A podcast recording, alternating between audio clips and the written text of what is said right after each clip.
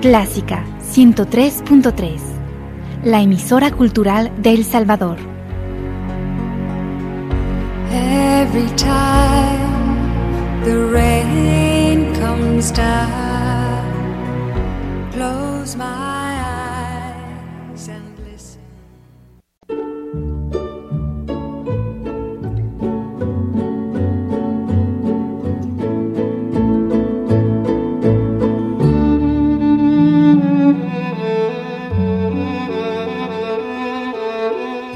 Usted sintoniza Clásica 103.3.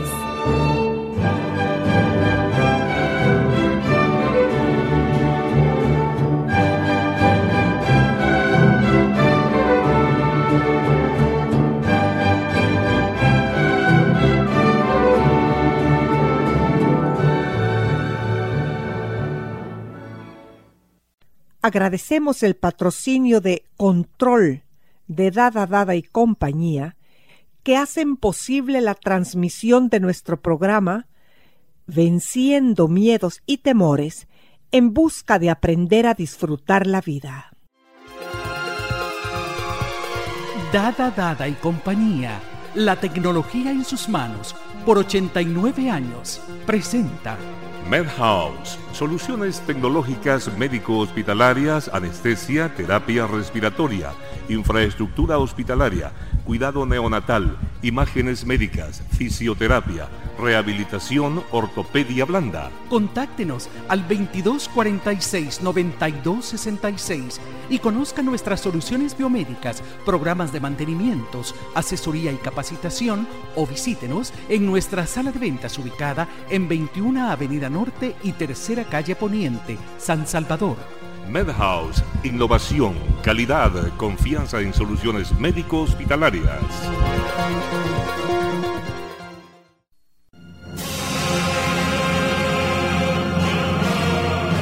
Avanzamos en el tiempo y avanzamos en cada programa de venciendo miedos y temores, en conocer más sobre el funcionamiento de nuestro cerebro, el que es responsable de cómo pensamos, cómo sentimos y en consecuencia cómo actuamos. A mí siempre me ha enamorado el estudio de la psicología, ya que el trato hacia nosotros mismos y nuestra comunicación con los demás depende de Dios, de nuestras emociones y de nuestra sabiduría. En este programa, según me cuenta la psicóloga valiente, hablaremos sobre la culpa, ese sentimiento tan destructivo que afecta a los humanos. ¿Cómo estás, Fabiola? Muy bien, gracias. ¿Y tú? Bueno, también estoy muy bien y contenta de tenerte de nuevo en estos estudios. Iniciemos pues, Fabiola, nuestro conversatorio sobre la culpa. Sí, vamos a hablar de este tema, ¿verdad? Tan amplio, yo creo que del cual tenemos tanta necesidad todos y esperamos que este día, pues para los radio oyentes, sea de utilidad en lo que vamos, lo que vamos a tratar en el programa de hoy. Fíjate que cuando hablamos de culpa, ¿verdad? Es un término tan amplio, a la vez es un término utilizado coloquialmente, de manera muy difundida, está siempre en nuestro lenguaje, creo que está en nuestros pensamientos y ocupa un lugar importante en nuestros temores. Así que creo que es, bueno hacer una distinción entre lo que es la culpa falsa o la culpa ficticia también que llaman muchos autores, y la culpa real. Porque muchas veces perdemos de vista, fíjate, la diferencia entre una y otra. La culpa real, fíjate, tiene una función necesaria porque es un aviso de nuestra conciencia que nos dice esto está mal, esto que estás haciendo no es bueno o no es correcto, estás causando daño a otras personas o te lo estás causando a ti mismo detente, frena y cuando no te has detenido y no has frenado, te sigue dando ese aviso que te dice, retribuye, intenta enmendar, intenta devolver las cosas en la medida de lo posible a su estado anterior, antes del daño causado. Pero en la culpa real estamos hablando de que yo sabía que algo estaba mal, yo sabía que algo iba a causar daño y lo hice, porque en ese momento me dejé llevar por mis impulsos o por un interés o por cualquier motivo que me llevó a dañar a otros y a dañarme a mí mismo. Entonces la conciencia me avisa, ¿verdad? Y me dice que cambie de rumbo, que deje de hacer eso y si ya lo he hecho, que busque restituir el daño en la medida posible. Esa es la culpa real. Entonces cumple una función realmente, ¿verdad? En la conciencia humana.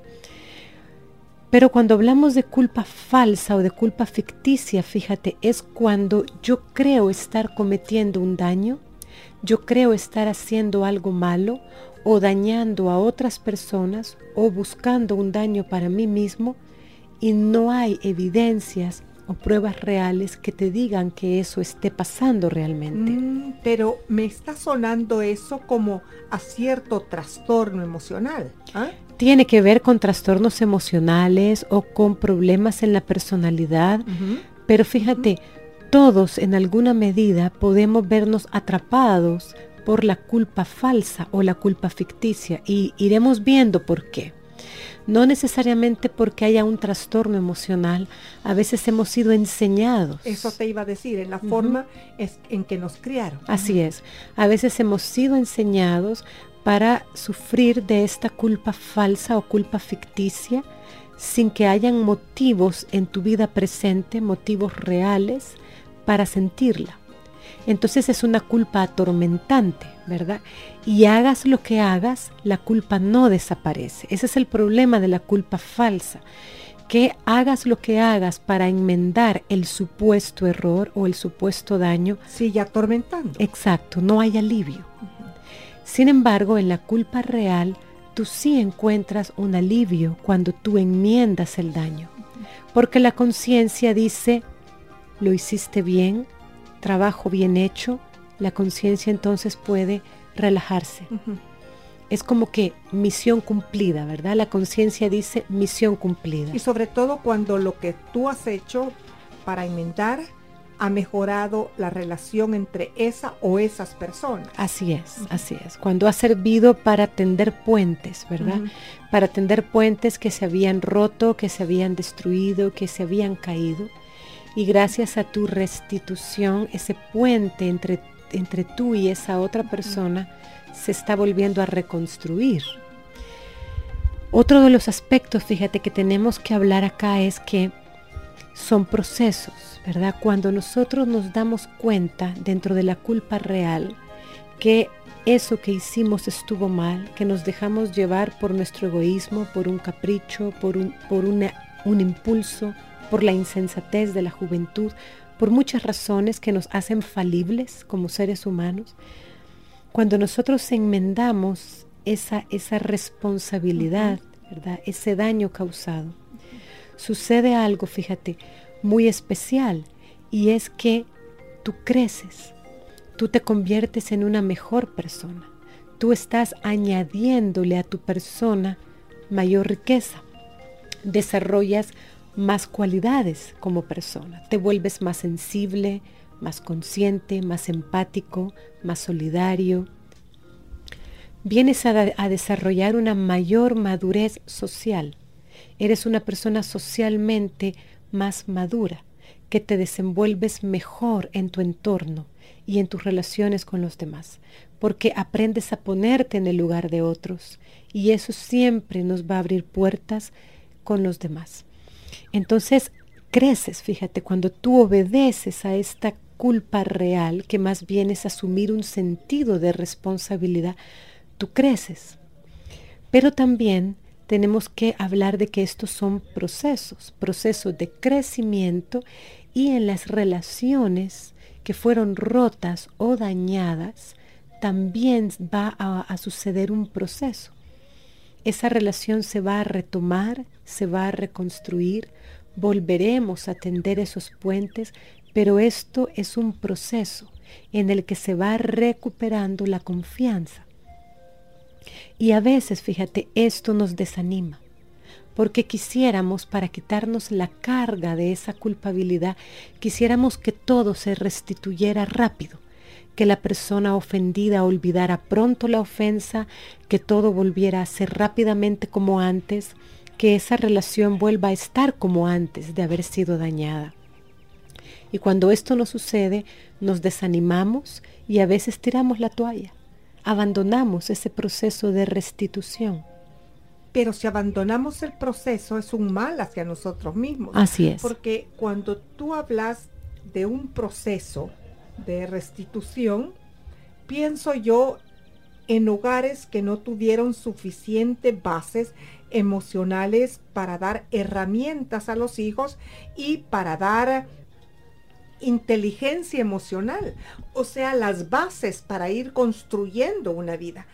Entonces puede ser que los padres tengan una deuda emocional el resto de sus vidas, pero si se lleva sin culpa, es gratificante, reconfortante y te da paz sentí delicioso ese caminar. Así es, fíjate, ahí tú has puesto un ejemplo de un proceso de restitución de los padres hacia los hijos, cuando los padres en sus años de madurez aprenden, ¿verdad? Aprenden a reconocer que dañaron a sus hijos quizá por falta de atención, por falta de tiempo dedicado, a veces por abuso de autoridad, porque los maltrataron de alguna manera cuando los padres se dedican a restituir a los hijos, qué bueno que lo menciones, porque creo que muchos padres están en estos procesos de restituir daños o de restituir faltas cometidas hacia sus hijos. Y es bueno que entiendan que esto es un proceso y que es un proceso que a veces durará todo el resto de la vida que les quede juntos. Sí, porque discutiendo con una amiga me decía, pero es que yo ya traté un año de eh, restituirle a mis hijos esa parte emocional. ¿Y cuántos años tienen tus hijos? Le dije, tiene 28 uno, 32 el otro, pues te va a tomar el doble, le dijo, de tiempo restituir esas emociones, porque cuando están pequeñitos es más fácil eh, moldearle sus emociones. Así que tomalo de una forma, eh, hablé yo con ella, de una forma agradable. Así es. Como un trabajo agradable de Así es. Un proceso que da fruto. Sí. ¿Verdad? Que en ese esfuerzo de cada día estás tendiendo una línea más en ese puente, un pilar más que te está llevando a alcanzar a la persona que había estado perdida o había estado alejada de ti. Entonces esto nos anima, ¿verdad? El saber que es un proceso y que vamos a batallar con emociones dolorosas. En ese proceso de restituir, vamos a batallar con emociones que tienen que ver con el dolor de los recuerdos. Volverá ese dolor de la culpa, volverán temores, enojo contra ti misma, a veces contra los hijos, contra las circunstancias vividas. Habrá un cierto sentimiento muchas veces de vergüenza, siento vergüenza por lo que les hice a mis hijos, me avergüenzo de mí mismo. Y fíjate que esto también es válido para las parejas, que uno de, de los dos o ambos se han dañado, se han causado daño, se han herido el uno al otro, a veces por infidelidad, a veces por maltrato en cualquiera de sus formas y están tendiendo de nuevo puentes porque atendieron a ese llamado de la culpa verdadera, que es más ese sentido de responsabilidad de la conciencia que te dijo restitúyele a tu pareja, ¿verdad? Igual que te dice restitúyele a un hijo. Y están en ese proceso de restituirse el daño causado, pero se encontrarán con la lucha de las emociones y es bueno que sepan que se van a enfrentar a estas emociones. No le debemos de tener miedo a las emociones dolorosas o, negativas, ¿verdad? O desagradables. Son parte de ser humanos y tenemos que aprender a tratar con ellas. Y hacernos amigos de ellas para poder... Yo dialogo con mis emociones negativas, Fabiola. Claro, porque las estás domando, las estás educando. Así es. Y fíjate que eso que acabas de decir es muy importante porque tiene que ver con no rechazarnos a nosotros mismos. Cuando descubrimos aspectos que no nos gustan de nuestra personalidad, de nuestra manera de ser o de cosas que hicimos en el pasado, muchas veces nos rechazamos a nosotros mismos. Y esto no te ayuda a reconstruir. Cuando tú reconoces que hay aspectos de ti misma que no te gustan, pero que hay otros que sí son buenos y que son los que te ayudan a sostener a la parte más débil de ti. Y que esa parte más débil, lo que no nos gusta, va a estar ahí, pero la vamos a hacer crecer. Podemos hacerla crecer. ¿Qué sucede en estos procesos? Eh, cuando uno está eh, trabajando en estos procesos, sale un duende pícaro en nuestra mente que te dice, sí, pero te hicieron esto eh, eh, como victimizándote. Para, para buscar una excusa de no afrontar tu culpa real. Así es. Entonces viene una confusión. Es cierto, yo reaccioné así porque me hicieron esto, porque me hicieron esto. Y nunca podés avanzar en el proceso. Sí. Fíjate ¿Cómo acallar a este duende? Claro, claro. Fíjate, esa es como la parte infantil, ¿verdad? Es como la niña o el niño que hay dentro de nosotros, que es egocéntrico, es inmaduro, es centrado en sí mismo.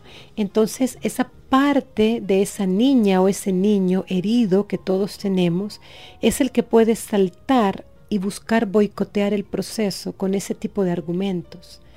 Pero pobrecita de ti, mira todo lo que te hicieron.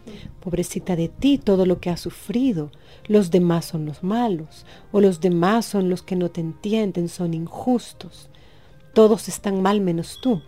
A veces yo comparo a la mente con un campo de batalla como soldaditos buenos, soldaditos malos. Sí. Y tú vas en este proceso y ya asimilaste una culpa real. Cuando de repente vienen esos soldaditos malos y te dicen, pero tú no recuerdas en tal ocasión tal cosa y no recuerdas esto y mira lo que te hicieron y, viene eh, otra vez las sombras esas, sí, ¿verdad? Así es. Pero uno debe de aprender, eso es, ese es el aprendizaje. Así Cómo bregar con esto sin, sin sentirnos culpables y cansados, ni, ni fatigados. Sí, no desistir. Quizás tenemos que apelar, fíjate, al adulto que cada uno somos. El adulto es tu presente, es la persona que eres hoy en día, es la persona en la que te sostienes hoy en día. Y hay una parte siempre que razona de ti, esa parte adulta. Siempre hay una parte de ti como adulto que razona, que se puede situar en la realidad que puede analizar, que puede pensar, que puede reflexionar y esa parte adulta es a la que tenemos que apelar. Entonces cuando aparece, como tú bien dices, ese duendecito, que es esa parte de la niña o el niño herido, que no quiere afrontar, que quiere seguir justificando su dolor, entonces el adulto le habla, como si fuera el papá, ¿verdad? Como si fuera el papá de esa niña o de ese niño y le ayuda a entender que ahora él tiene el control, que ahora nuestra parte adulta es la que tiene el control y ahora podemos entender las cosas desde un panorama mucho más amplio de lo que pudimos entenderlo cuando éramos niños. Y fíjate que en esto que has mencionado podemos hablar de lo que son las diferentes manifestaciones de la culpa, ¿verdad?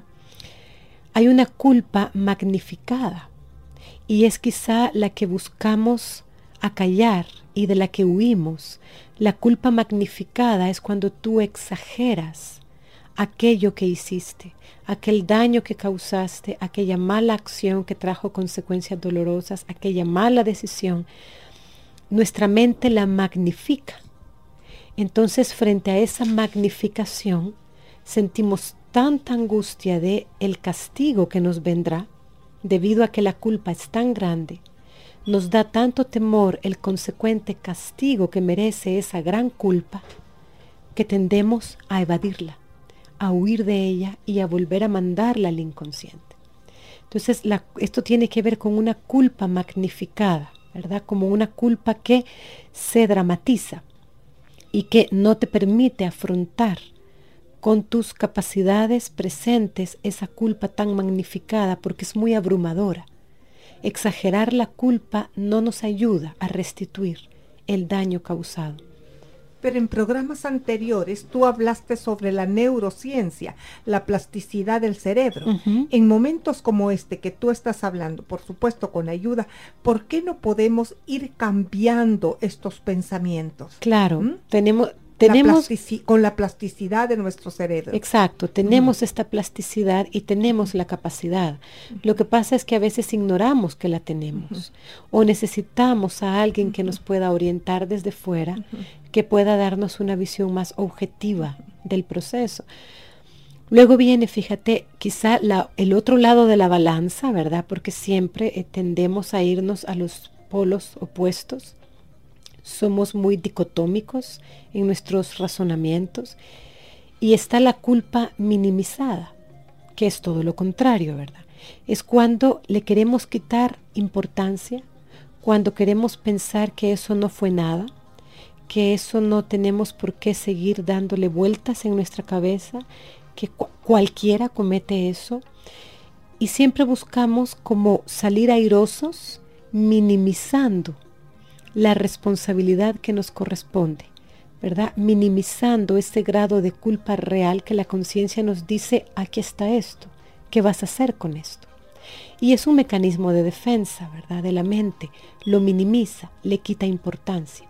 Entonces, si es algo tan insignificante que no tiene importancia, los demás son los exagerados, no tengo por qué hacer nada. Es solo un pequeñito error que los demás exageran, así que yo me lo echo a la espalda, porque no vale la pena pensar en eso. Es una responsabilidad menguada, ¿verdad? Una culpa minimizada. Es tan perjudicial como una culpa magnificada. Luego está la culpa desplazada, ¿verdad? Cuando tú la desplazas hacia otra persona, cuando tú la desplazas hacia otro porque tú no quieres sentirla. Y hacemos un desplazamiento de eso porque no creemos tener la capacidad de manejar lo que, lo que se nos viene encima. O sea que la culpa se puede desplazar como se desplaza el miedo. Si yo le tengo miedo a una persona y esa persona tal vez ya no está muy cerca, puede ser que la desplace hacia ciertas cosas ambientales o hacia otras personas. Así es. Lo mismo sucede con la culpa, Fabiola. Claro, la culpa también se desplaza, ¿verdad? Porque es un, la culpa te crea emociones displacenteras, emociones incómodas, igual que el miedo. Entonces todas las emociones que nos crean eh, malestar, tendemos a intentar sacarlas del sistema, sacarlas de nosotros mismos, y bien las mandamos al inconsciente o se las colocamos a alguien más. La cuestión es, fíjate, sentirte libre de eso, porque no sabes cómo manejarla. Fíjate, magnificamos, minimizamos, desplazamos y también hacemos otra cosa con la culpa, y es cuando la culpa aparece retardada en el tiempo.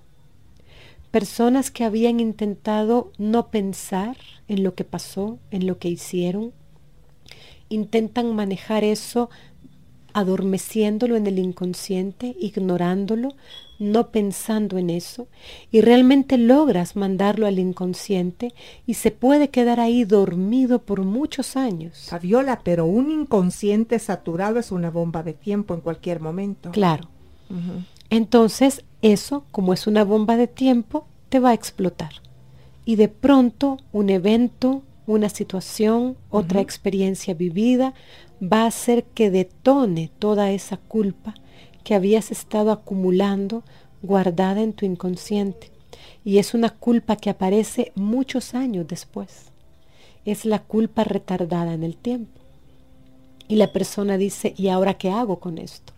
Si esto pasó hace tanto tiempo y ahora es cuando lo estoy haciendo consciente y me siento culpable. O si fue algo con sus padres y sus padres ya se fueron. Así es, con personas que ya no viven, ¿qué hacer con eso, verdad? Entonces ahí entramos en procesos en los que la persona tiene que tratar con esa culpa que se manifiesta años después. ¿Cómo? Aprendiendo a colocar a cada uno su grado de responsabilidad, porque esto sucede en las culpas, ¿verdad? No podemos asumir, porque casi nunca es así, una responsabilidad al 100%, una responsabilidad completa de algo, porque nosotros somos seres relacionales. Entonces, esa culpa vino en una relación con otros. Quiere decir que hay otros implicados en eso y está también las circunstancias, el momento en el que estabas y qué es lo que estabas viviendo en aquel momento, qué era lo que envolvía a esas otras personas o a la otra persona implicada contigo, ¿verdad? Entonces tenemos que aprender a colocar a cada uno su grado de responsabilidad.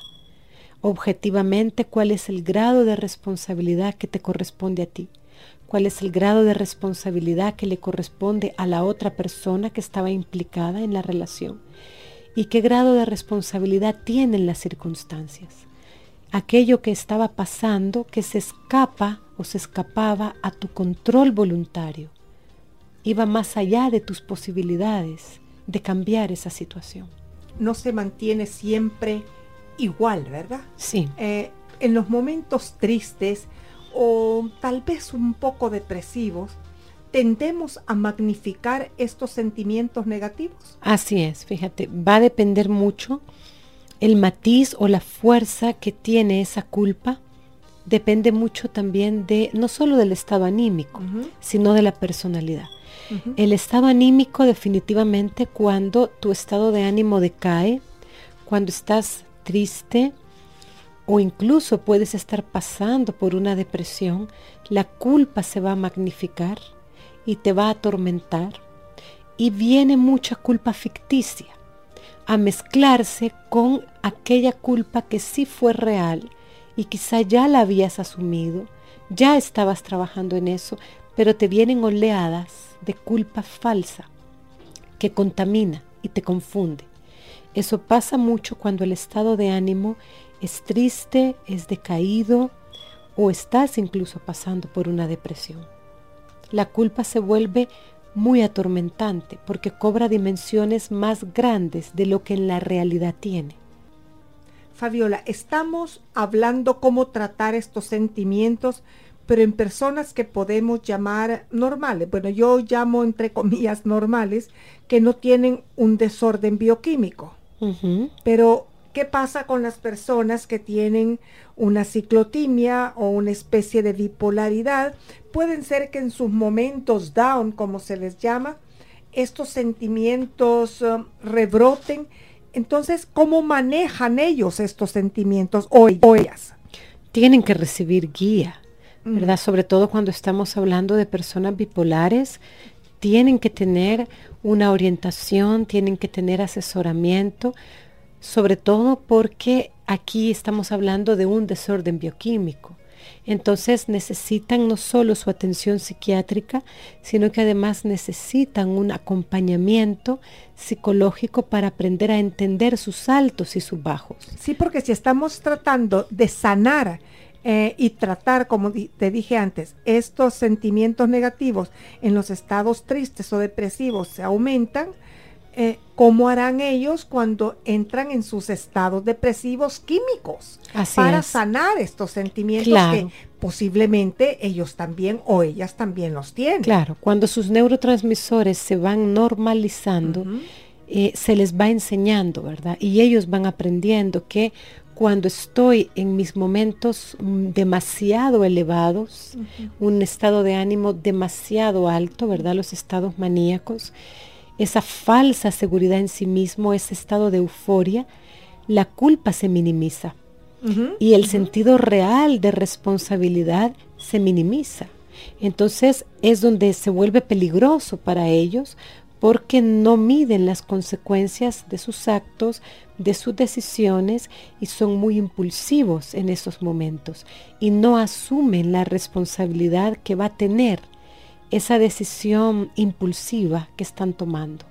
Pero luego entrarán en el polo opuesto de la depresión, donde se van a sentir terriblemente atormentados. Exactamente. Por esos excesos que cometieron en su estado maníaco. Entonces aquí hay que enseñarles a manejar las emociones que se presentan en cada uno de los polos que suelen ser muy extremos, ¿verdad? Pero hablamos de un caso muy concreto, que es la bipolaridad. Hay personas con tendencia depresiva y se deprimen cada cierto tiempo y entran en depresiones fuertes. También tienen que entender esto, que en los momentos de sus depresiones fuertes van a magnificar su culpa y se sentirán muy atormentados por aquello que no hice bien, por aquello que dije, por aquello que fallé, y se van, va a haber una culpa muy atormentante y que está realmente magnificada, pero que no está reflejando una culpa real. La culpa ficticia está contaminando aquel grado real de responsabilidad que pudieron tener en los hechos. Entonces hay que enseñarles a entender esto a manejar los grados reales de responsabilidad y descartar los grados dramatizados y magnificados para los cuales no hay una evidencia y que eso es parte del cuadro, ¿verdad? Es parte del estado emocional o de la enfermedad emocional que, que padecen. Sí, porque fíjate que yo tengo una persona muy querida, una señora, ahora no vive en el país, se ha casado tres veces y como platicábamos tanto, me decía, pero es que soy tan desgraciada, mira que mi esposo esto, mi esposo el otro, y cuando niña esto, y en el colegio y en mi trabajo. Bueno, como a los ocho meses ya había perdonado al esposo, estaba feliz, estaba contenta, un divorcio, otro matrimonio, otro divorcio, y lo mismo, cada cierto tiempo. Cíclico. Entonces pensé y repensé en el asunto y me atreví a decirle, mira, yo creo que sos ciclotímica. Sí. ¿Y qué es eso? Me dijo, es un grado más bajo de la bipolaridad. ¿Y cómo sabes? Porque me, me gusta leer sobre psicología. Bueno, fue a consulta y sí tenía ciclotimia. Qué bueno que lo pudo, ¿verdad? Entender y empezó un proceso de ayuda porque esto también hace que la culpa se maneje en ciclos. Ajá. ¿Verdad? Culpas muy magnificadas. exacto. Y culpas minimizadas también. Pero en próximos programas vamos a hablar de cómo se manifiesta la culpa según los diferentes tipos de personalidad mm, también. Qué interesante. Fabiola, muchísimas gracias por los conocimientos que nos has aportado a este programa y esperamos que ustedes, nuestros queridos radioyentes que han estado escuchando, sepan aprovechar estos minutos. Un abrazo fraternal y que el Todopoderoso los bendiga. Y recuerden que tenemos un enemigo que nuestros pasos sigue. Nuestras metas y nuestros logros, por él no conseguimos. Pero lograremos atraparlo un día y le reclamaremos su cinismo le destaparemos la cara y nos encontraremos a nosotros mismos. Recuerden que siempre esperamos sus preguntas o sus aportaciones. Nuestro correo es miedo09 yahoo.es y nuestros teléfonos 2246 9348 y 7810 4175. Adiós.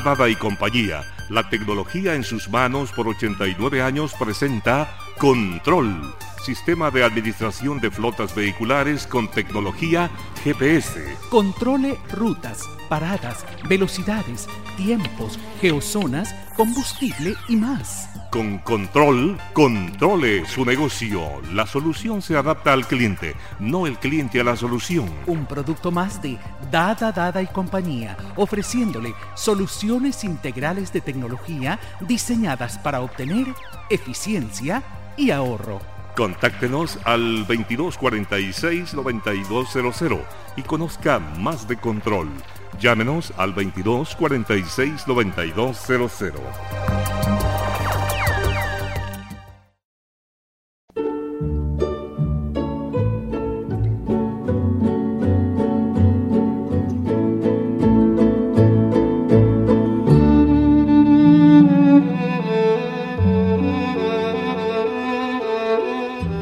Usted sintoniza Clásica 103.3.